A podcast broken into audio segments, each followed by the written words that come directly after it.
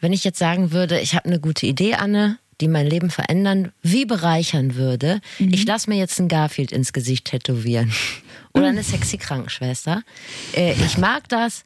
Das soll mich mein Leben lang begleiten. Ich finde das schön. Da würde wahrscheinlich jeder gute Freund davon abraten. Gehe ich von aus. Ich als deine wirklich gute Freundin ja. würde dich unter Androhung körperlicher Gewalt einschließen, dir deinen Personalausweis wegnehmen. Und zwar so lange, bis du dich beruhigst und wieder zu Sinnen gekommen bist. Siehst du, und das, diesen Effekt wollte ich erreichen. Mhm. Denn ich denke, du würdest es nicht tun, wenn ich dir sagen würde, ich werde heiraten. Ja ich wäre verwundert, weil du hast ja schon mal geheiratet. Ich hätte dann Fragen, aber prinzipiell. Aber auch daran hast du mich nicht gehindert. Nee. Ich glaube, egal wie, was das für ein äh, Bumskopf ist, wenn ich sage, ich heirate, dann würdest du erstmal in dich gehen und dir überlegen, hm, ja, wo die Liebe hinfällt, muss man mal sehen. Also du würdest mich nicht einsperren, obwohl das genauso eine lebensentscheidende Entscheidung wäre. Wobei, also wenn ich die Mutter von, ähm, wie heißt sie, Laura Müller wäre, dann hätte ich in dem Fall, glaube ich, ein Gesichtstattoo rückblickend einer Ehe mit dem Wendler vorgezogen. Ja. Aber naja, das mit dem Gesichtstattoo, das muss ja nun wirklich jeder selber wissen. Ich würde es nur machen, wenn ich finanziell unabhängig wäre oder eine lebenslängliche Haftstrafe absäße. Oder wenn man Rentner ist, dann ist auch egal. Dann hat man da muss man Zeit. ja nicht mehr, ja, und da muss man ja auch nicht mehr arbeiten gehen, Richtig. zum Beispiel. Aber was das Heiraten betrifft, ähm, wägen wir jetzt mal ganz in Ruhe und ganz sorgfältig Pro und Contra ab. Steffi sagt ja, ich will. Ja, ich will. Das ist absolut keine normale Frageplattform, aber hier wird zu jeder Frage eine Antwort geboren. Das ist das Sprungbrett, durch das ihr zum Verständnis kommt. Guten Tag, das ist das Flexikon. Ein Podcast von Enjoy vom NDR mit Anne Radatz und mit Steffi Banowski. Das ist ein Laber-Podcast mit Bildungsauftrag für wichtige, für unbequeme, viel zu selten gestellte und manchmal auch ein bisschen peinliche Fragen des Lebens. Die wollen wir beantworten mit Hilfe von Leuten, die es wissen müssen. Und das ist hier die Frage. Heiraten, ja oder nein? Für mich schwierig, weil ich bin ein zutiefst unromantischer Mensch. Das möchte ich an dieser Stelle schon mal vorwegschicken.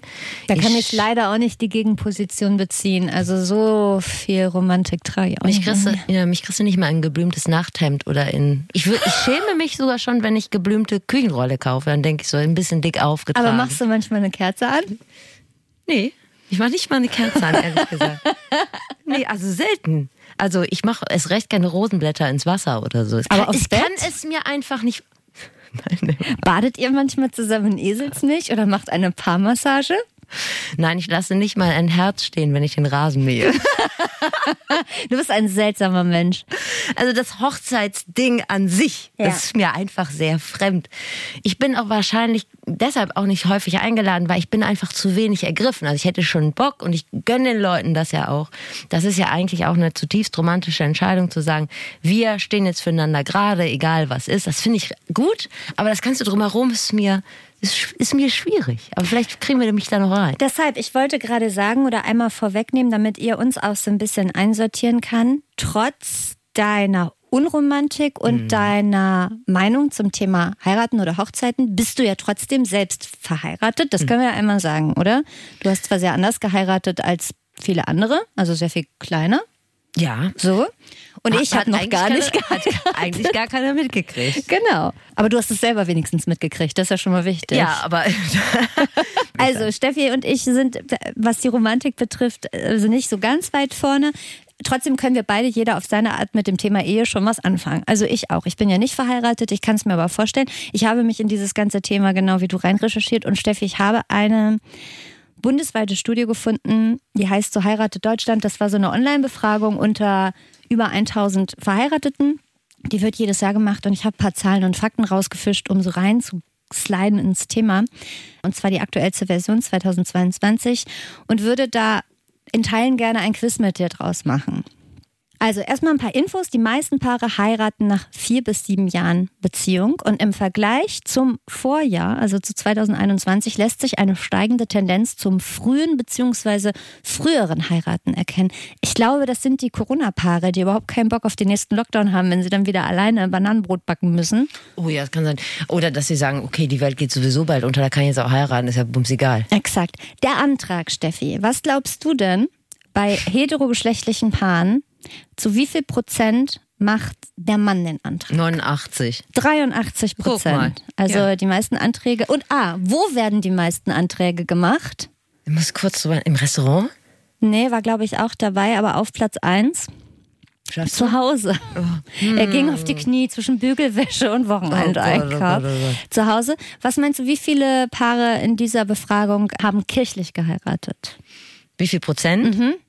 40. 47. Du bist gut. Ich bin ganz schön gut. Die meisten mit einer Hochzeitsgesellschaft zwischen 76 und 100 Personen. Ich kenne gar nicht so viele Leute, die ich zumindest, also, nee, ich weiß gar nicht, Und dann frage ich mich doch erst recht, wenn die 100 Personen einladen, ja. ne? warum mich warum? denn nicht? Komm, wir springen schnell zum nächsten Punkt. Mhm. Äh, was meinst du, was geben die meisten aus? Budget? Oh, richtig viel. Und zwar, da habe ich tatsächlich, also 10.000 Euro. Ja, die meisten zwischen 10.000 und 15.000 Euro. Das ist doch absurd. Mhm. Rate bitte mal, die Befragten wurden nämlich auch gefragt, was das größte Tabu auf einer Hochzeitsfeier für sie ist, was da auf gar keinen Fall passieren darf. Und was haben da sowohl Männer als auch Frauen auf Platz 1 gehabt? Dass jemand sich übergibt? Nee. Dass der Schwiegervater. Mm dass ein Gast in Weiß kommt. Das finden die ganz schlimm. Siehst du, ver verstehst du, was ich Vielleicht meine? denken die, du kommst in Weiß. Verstehst du? Weil ja. ich immer wieder denke, das ist ein Raf Raffaello nee. Incentive Event. Weißt du, warum du nicht eingeladen wirst? Der Punkt war nämlich auch dabei. Die haben nämlich auch ganz schlimm Angst, dass sich jemand am Buffet bedient, bevor es offiziell eröffnet wurde. Das auf Platz zwei. Ja, wenn ich Tomate Mozzarella sehe, dann bin ich außer Rand und Band. Weiß. Das weiß man. Platz drei übrigens, dass niemand tanzt.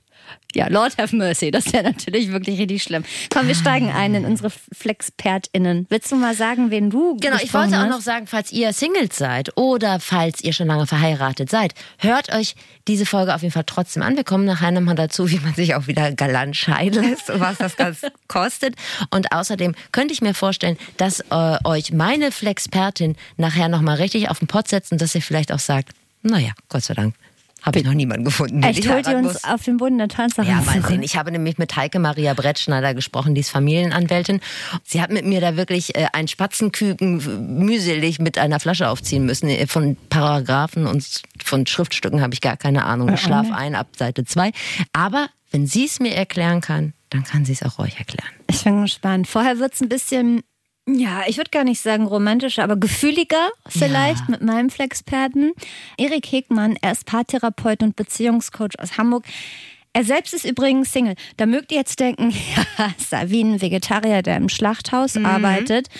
Aber, das ist ein schöner Vergleich. Übrigens. Ja, aber vielleicht hat er auch einfach ähm, gar keinen Bock auf Bindung. Oder der kriegt so viel zu hören von seinen Klientinnen und Klienten, dass er sich denkt, ich glaube, ich bin allein viel besser dran. Man weiß es nicht genau. Ja, es kann ja auch immer sein, dass einfach nicht der Richtige oder die Richtige dabei war. Also so. das wollen wir jetzt auch nochmal vorweg schicken. Also manchmal muss man einfach ein bisschen warten. Und nichtsdestotrotz hat er wahnsinnig viel Ahnung ähm, vom Thema Dating und Beziehung. Er hat Bücher darüber geschrieben. Er gibt auch Online-Kurse. Er war eine Zeit lang gefühlt festes Ensemblemitglied im Sat1 Frühstücksfernsehen.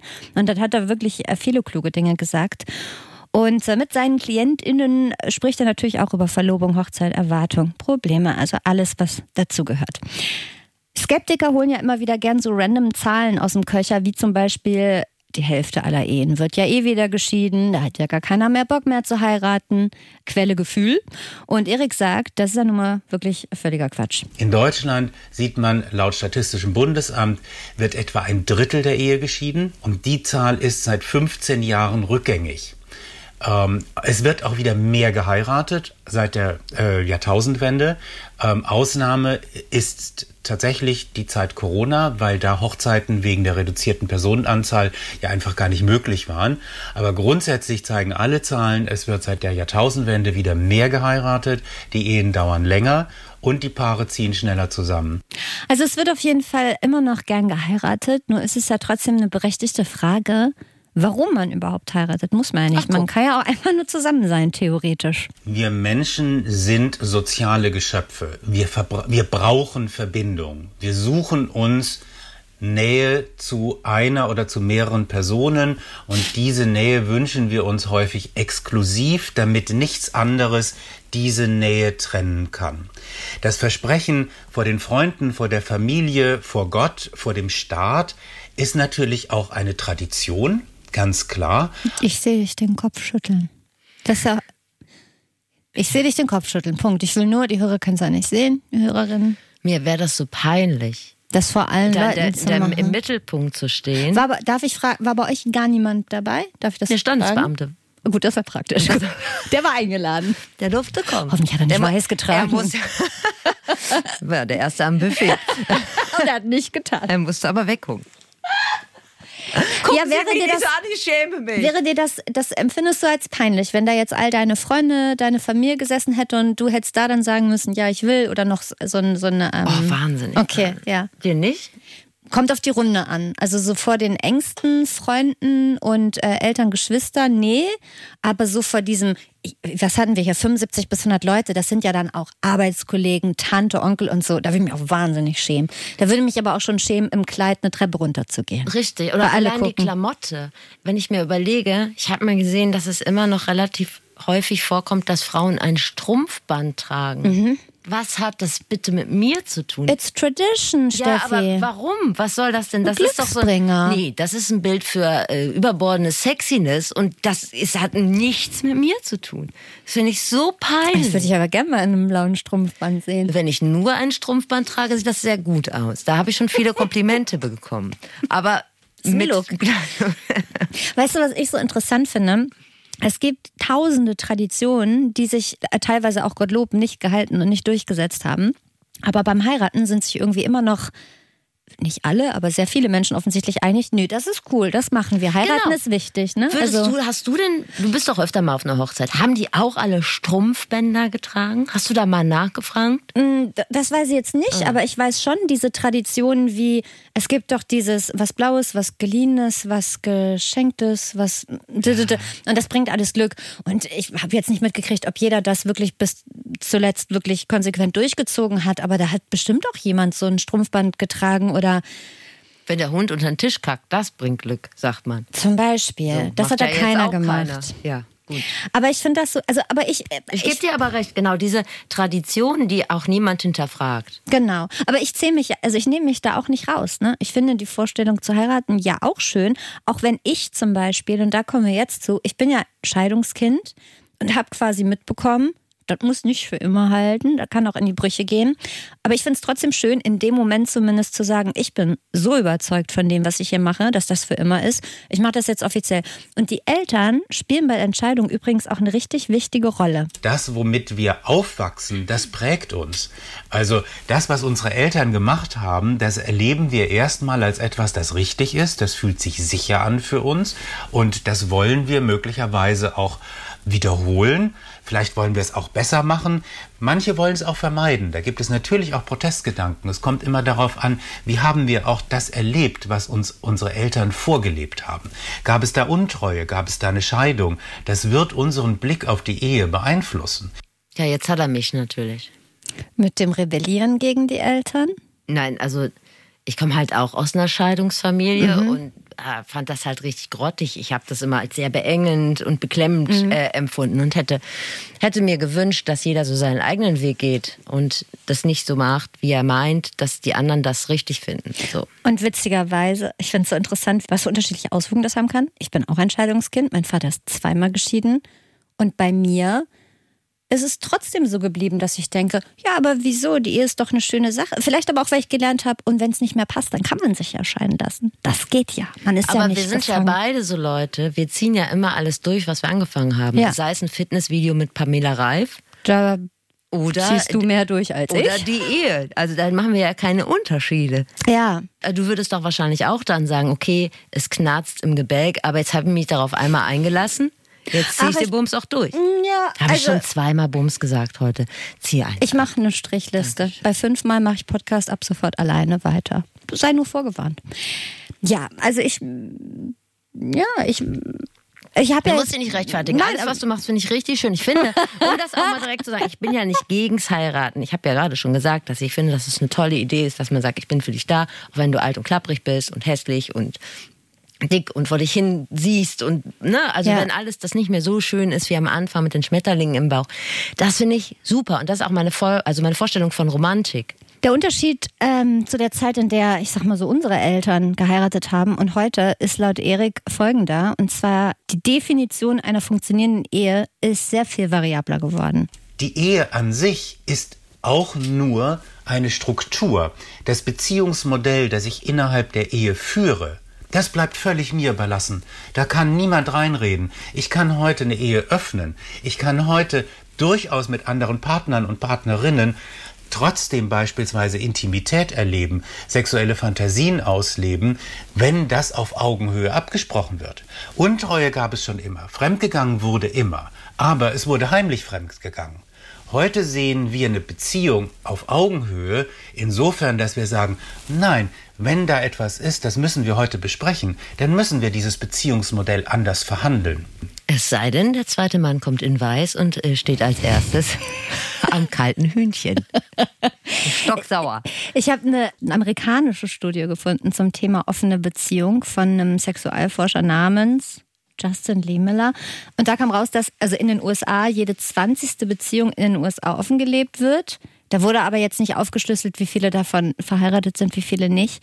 Ich gehe trotzdem davon aus, dass das so in den 70ern deutlich weniger waren. Und es gibt noch eine Studie für Deutschland von Elitepartner, da waren 6% aller Befragten schon mal in einer offenen Beziehung. Also ist das nicht dasselbe wie der 20. ungefähr? Komm mir nicht mit Mathe, da machen wir eine gesonderte es Folge ist, zu. Es ist dasselbe. Ich, also, aber ich finde, es wird so oft in unserer Generation als Riesentrend verkauft. Jeder hat eine offene Beziehung. Ich finde aber, jedes 20. Paar finde ich jetzt, es ist nicht so furchtbar viel. Also klar, es ist in der Gesellschaft deutlich akzeptierter als sicherlich noch, als unsere Eltern 30 oder 40 waren. Aber so wahnsinnig viele sind es dann, finde ich, am Ende doch wieder nicht.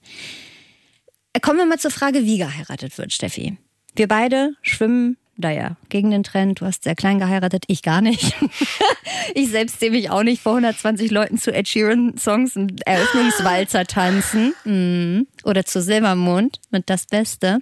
Aber wenn man mal so die sozialen Medien beobachtet ne, und sich da anguckt, was Menschen so von ihren Hochzeiten posten, davor, danach, währenddessen, dann ist das alles wahnsinnig groß und pompös und es sieht zumindest sehr teuer aus. Und man fragt sich ja, ist sowas wie Instagram eigentlich schuld daran? Also hat dieser Druck auf den Social-Media-Plattformen präsentieren zu müssen, wie geil alles ist, also das Leben allgemein, aber auch die Hautbeschaffenheit und die Haare und die Wohnung, aber halt auch die Hochzeit, hat das Auswirkungen darauf, wie fett Hochzeiten heutzutage so gefeiert werden? Das habe ich Erik Hegmann mal gefragt.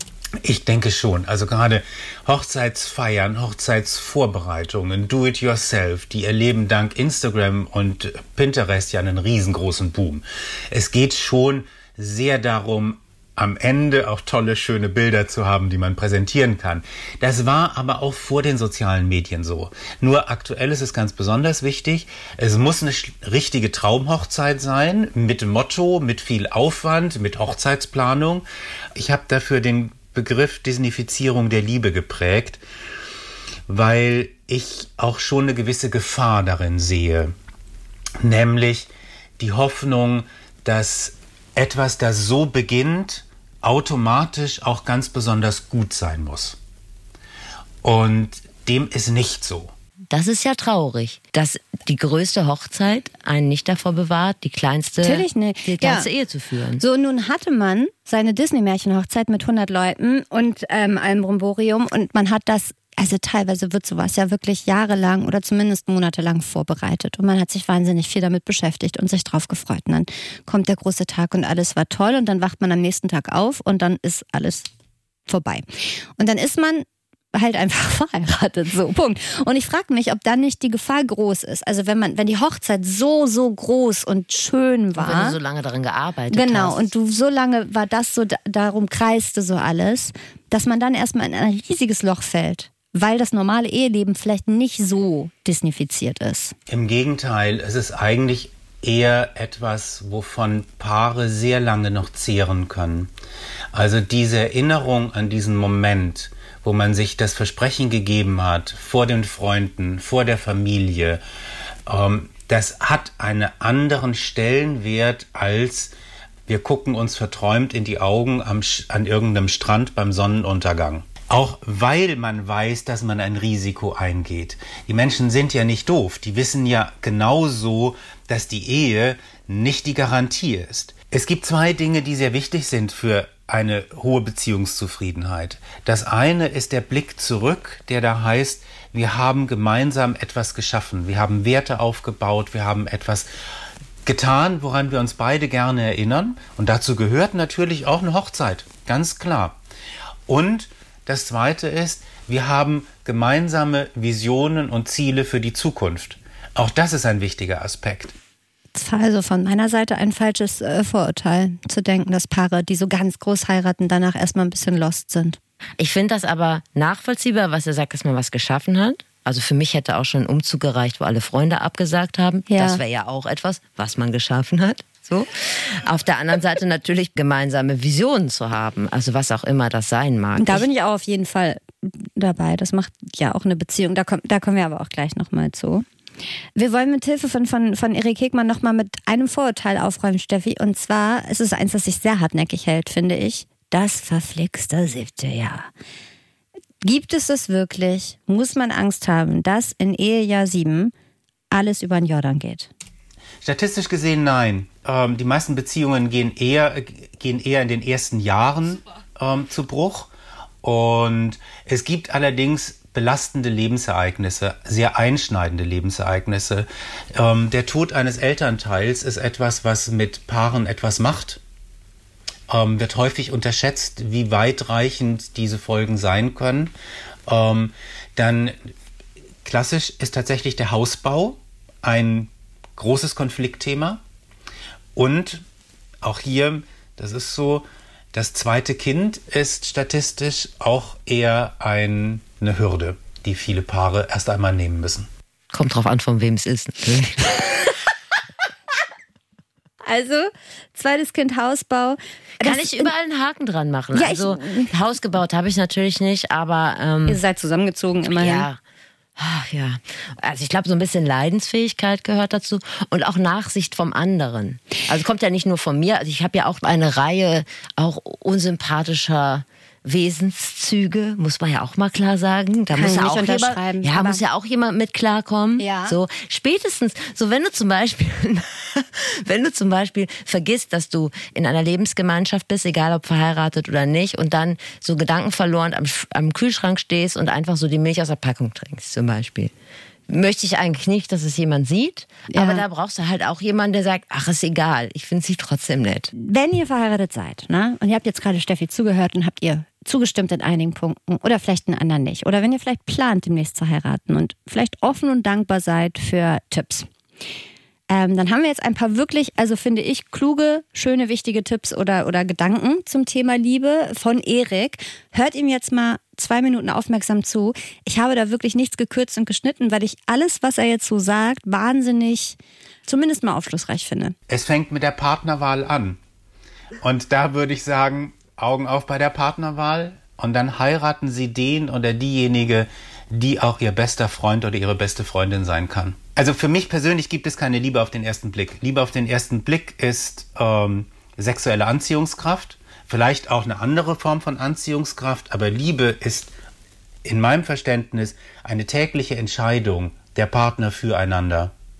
Und das ist nichts, was sofort entstehen kann, weil es braucht Zeit. Das ist Verliebtheit. Dagegen ist auch überhaupt nichts zu sagen. Es ist wunderschön, es ist mit das Schönste, was man erleben kann. Aber Liebe ist etwas anderes. Liebe ist etwas, was über die Dauer natürlich auch definiert wird, weil es etwas von gegenseitigem Erleben in unterschiedlichen Situationen hat. Und trotzdem dabei zu bleiben, auch wenn mir das höchstwahrscheinlich nicht immer gefallen wird. Denn es ist ganz klar, jede Ehe, jede Beziehung ist der tägliche Widerspruch zwischen dem Wunsch nach Nähe und Verbindung auf der einen Seite und diesem Bedürfnis nach Freiraum und Autonomie auf der anderen Seite. Und zu Beginn einer Beziehung durch die Verliebtheit wird sich das immer sehr organisch anfühlen. Ich werde immer dann Nähe bekommen, wenn ich Nähe brauche und wenn ich mir die wünsche. Je länger ich zusammen bin, umso häufiger werde ich feststellen, oh, wir haben das gleiche Bedürfnis nicht zur gleichen Zeit. Damit muss ich dann zurechtkommen. Das muss ich lernen. Das muss ich aushalten lernen. Und das ist etwas, was Partner, ja, nach Jahren jeden Tag aufs Neue machen müssen. Und das ist das, was letztlich für mich Liebe auszeichnet und was dann auch die Beziehungszufriedenheit so hoch hält, dass es ja viele Paare gibt, die auch ihr Leben lang zusammenbleiben. Ist das schön. Also das heißt, auch wenn ihr mal in der letzten Unterhose am offenen Kühlschrank steht und der Partner will Nähe und er sieht euch da und stellt fest, ist vielleicht nicht der richtige Zeitpunkt. Sie trinkt gerade Milch aus der Packung. Und hat die letzte Unterhose an, die anderen sind alle in der Wäsche. Dann wartet er einfach auf euch, aufs nächste Mal, auf die nächste Gelegenheit. Ich finde das schön. Hat er schön gesagt, Ja. ne? Finde ich auch. So ein schönes Schlusswort. Erik Hegmann, also wenn meine Beziehung mal droht, Kapeister zu gehen, ich würde mich bei Erik auf die Couch setzen und ich bin sehr gespannt, weil er startet demnächst mit einer Sendung und einem Podcast hier bei uns beim Norddeutschen Rundfunk. Er wird also unser Kollege Steffi, vielleicht gehen wir mit ihm mal einen Teller Dalbat essen oder Hühnerfrikassee in der Kantine. Was Dalbat? So ein tibetanisches Linsengericht. Hast du bei uns in der Kantine noch nie einen Dalbat gegessen? Ich esse Da lade ich dich mal ein. Das Ich ist vegetarisch. Das wird dir schmecken. Nicht, was das sein soll. Ja, natürlich. Mit dir erobere ich auch die Kantine und stürze mich in jedes Abenteuer. Bevor ich jetzt gleich mit meiner Flexpertin starte, mit Heike Maria Bretschneider, möchte ich kurz ein paar Pöste verlesen. Denn wir haben ja auch in der letzten Woche gefragt, wie ihr das so haltet mit dem Verheiratetsein. Wir haben Post bekommen über flexikon.ndr.de, zum Beispiel von Ruth. Und Ruth ist seit 27 Jahren verheiratet. Das ist ganz schön lang. Ja, wie alt ist Ruth? Das, würde, das steht wahrscheinlich nicht dabei. Das ne? fragt man dann ja auch nicht mehr. Okay. 29. Und Sie ist äh, 29 und seit 27 Jahren verheiratet. Nein, ja, sie, okay. Also sie ist seit 27 Jahren mit demselben Mann, schreibt sie hier. okay. Ist immer noch glücklich und oft sogar verliebt. Und klar, dass die Schmetterlinge mit der Zeit verschwunden sind, aber ein Verliebtheitsgefühl ist immer mal wieder da. Das Oh. macht Hoffnung. Sie ist die ganze Zeit zu Hause bei den Kindern geblieben und hat das als großen Luxus empfunden, was ich ja auch gönne. Ich finde, das kann man auch machen, wenn man sich damit wohlfühlt. Ja. Mein Mann hat von seinem Gehalt in eine private Rentenversicherung eingezahlt, damit ich trotzdem fürs Alter abgesichert Oh. bin und wir im Rentenalter ungefähr gleich viel Rente bekommen. Oh. Das ist schön. Gute Idee. Klug. Und darum geht's auch gleich nochmal bei meiner Flexpertin. Und dann haben wir noch Post von Jenny. Und Jenny ist seit dem 21.08. mit ihrem Mann Sebastian verheiratet. Und, verheiratet. Und sie bereut die Ehe noch nicht. Oh Gott, ich dachte gerade, du sagst, und sie bereut die Ehe schon jetzt. Und ein Grund für die Hochzeit war, dass sie beide einen Kinderwunsch haben und dafür eine künstliche Ja. Befruchtung. Und da muss man Anspruch nehmen. verheiratet sein, Man, um's- mu ja, man muss nicht in allen Bundesländern verheiratet Mhm. sein, aber in einigen, damit äh, man da eine Zuzahlung bekommt. Und deshalb haben sie geheiratet. Traurig. Ja, Sorry, also finde ich finde das traurig, dass das so ist. Ja, aber in den meisten Bundesländern ist das, glaube ich, sind, glaube ich, in zehn Bundesländern kann man das auch so machen. Okay. In einigen aber nicht. Und äh, ja, Jenny, danke für, für das Feedback und für die Info.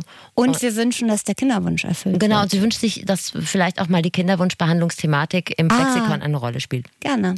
Also, Heike Maria Breth-Schneider, Familienanwältin aus Potsdam. Mit ihr habe ich über rechtliche und finanzielle Pro und Kontras der Eheschließung gesprochen. Und vorweg kann ich schon mal sagen, das Wichtigste ist, was man sich vor der Hochzeit überlegen sollte, kann ich mir die Scheidung leisten?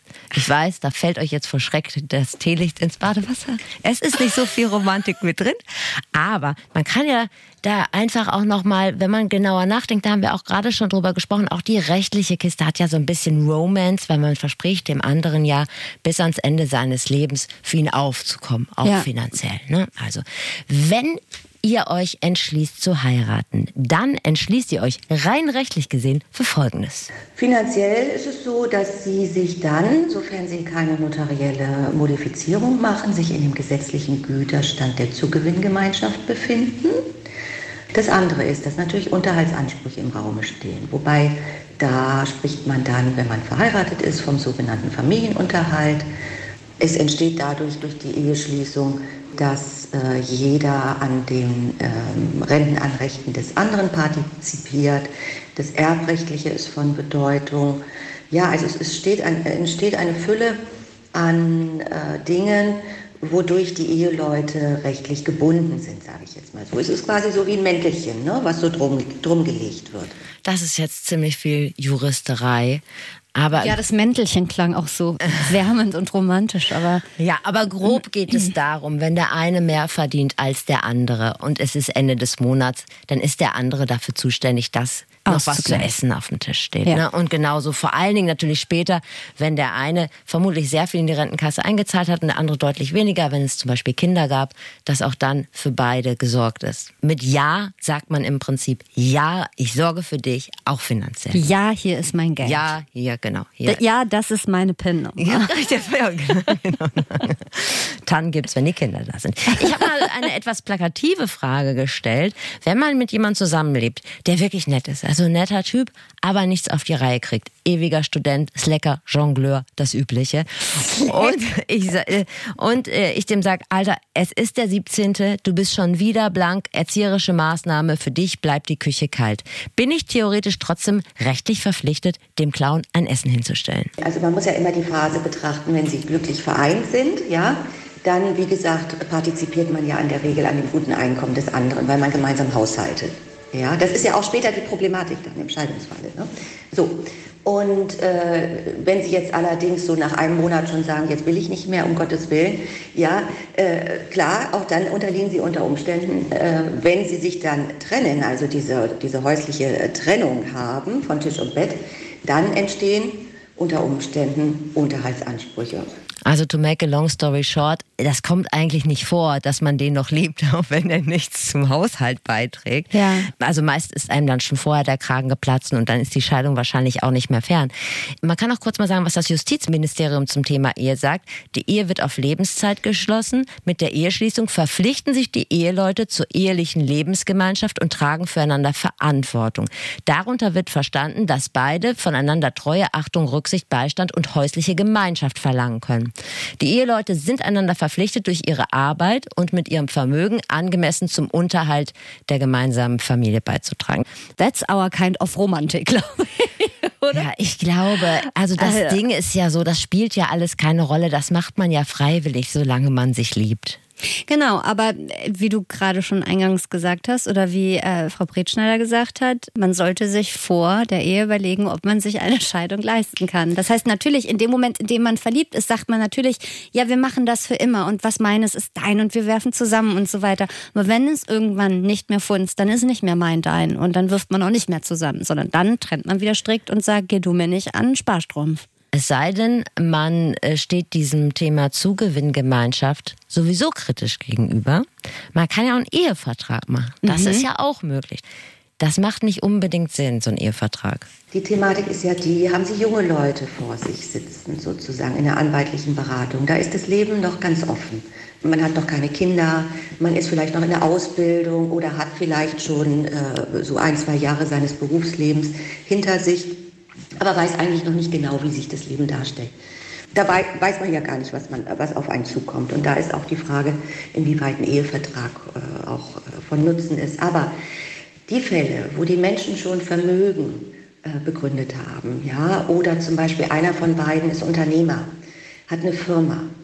Und äh, da kann es natürlich äh, sinnhaft sein, dass man sagt, pass mal auf, für den Fall der Scheidung später mal, da möchte ich aber nicht, dass dieses schon bei der Ehe angelegte äh, oder später vielleicht in der Ehe erworbene Unternehmen, dass du daran partizipierst im Rahmen des Zugewinns. Sowas machen dann so Beyoncé und Jay-Z, oder nicht? Ja, oder wenn du Elon Musk kennenlernst oder die Kinder der Klattens oder der Albrecht-Brüder, dann äh, werden die das wahrscheinlich machen. Und da muss man überlegen, wie sexy ist er jetzt noch?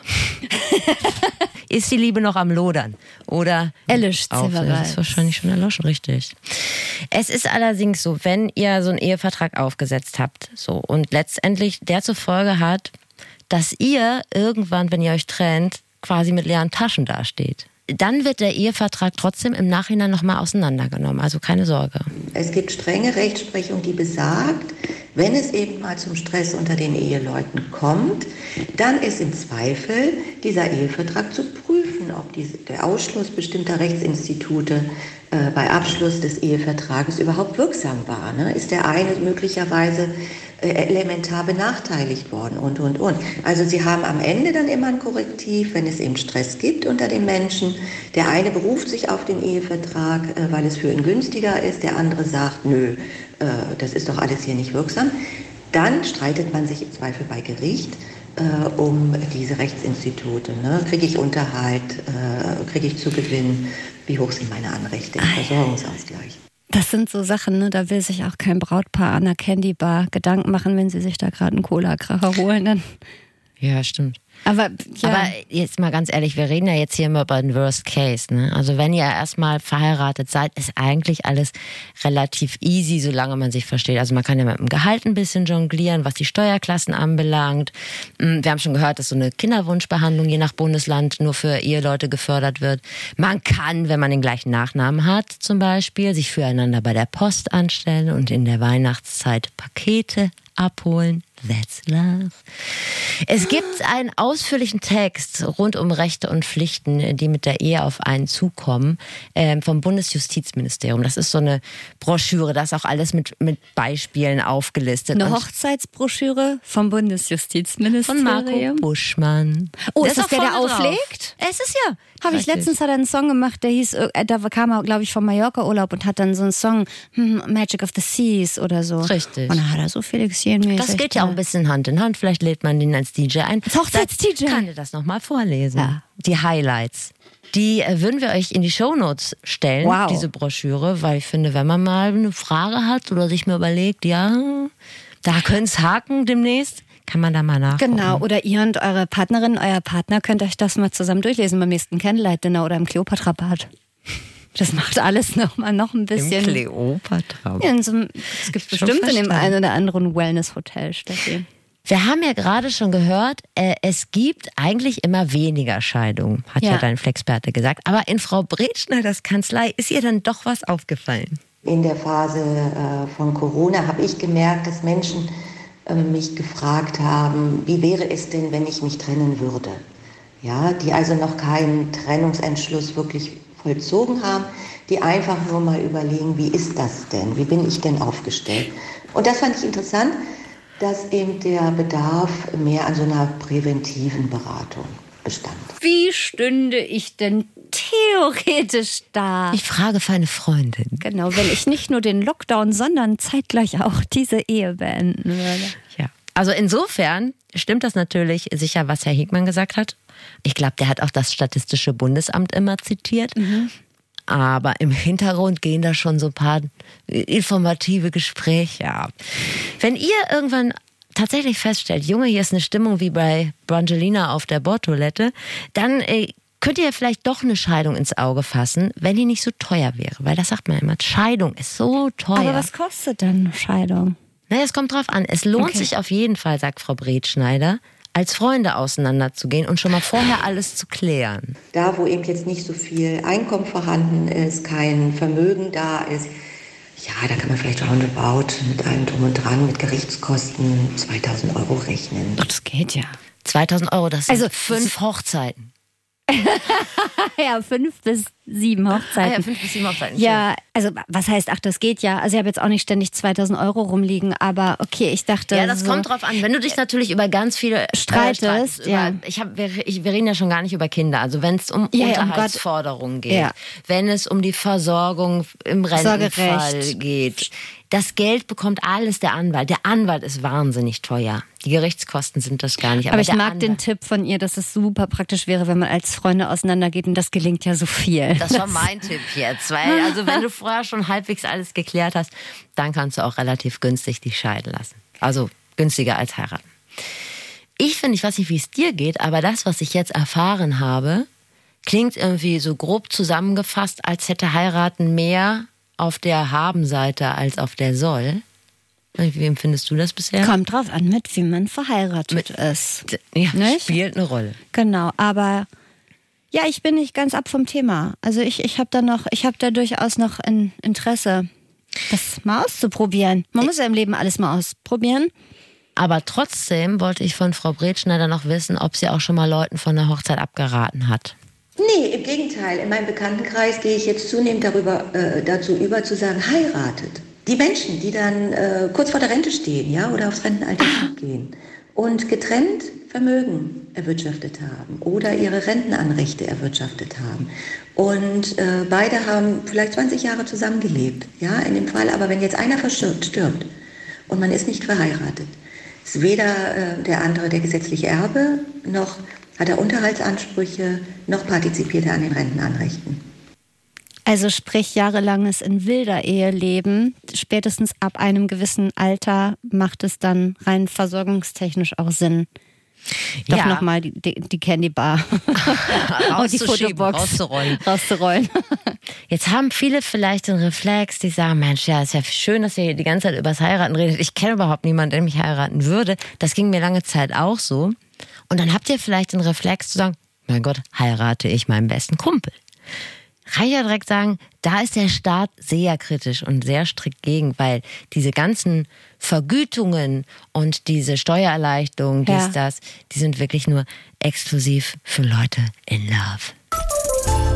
Und das ist das Fazit. Auch wenn Steffi gerade Gegenteiliges gesagt hat, aber Tipp von Erik Hickmann, heiratet euren besten Freund oder eure beste Freundin. Natürlich nicht tatsächlich euren besten Freund oder eure beste Freundin, aber jemanden, mit dem sich das auch ein bisschen, nebst dem ganzen Sex, den ihr habt, auch ein bisschen wie eine richtig gute Freundschaft anfühlt. Also jemand, mit dem man befreundet ist, der einem aber auch einen Pickel ausdrücken würde. Mit dem man quasi ohne Probleme intim wird. Der einem mal den Rücken eincremt. So jemand. Kann nicht so schwer sein, so jemanden zu finden. Wenn ihr jemanden gefunden habt, der es sein soll, dann gibt es rein wirtschaftlich eigentlich nichts, was gegen eine Ehe spricht. Verwechselt sexuelle Anziehungskraft und Verliebtsein nicht mit Liebe, nur Liebe reicht am Ende wahrscheinlich für eine richtig gute Ehe. Wenn ihr jung seid und nicht gerade Aldi-Erben oder so, dann braucht ihr eigentlich keinen Ehevertrag.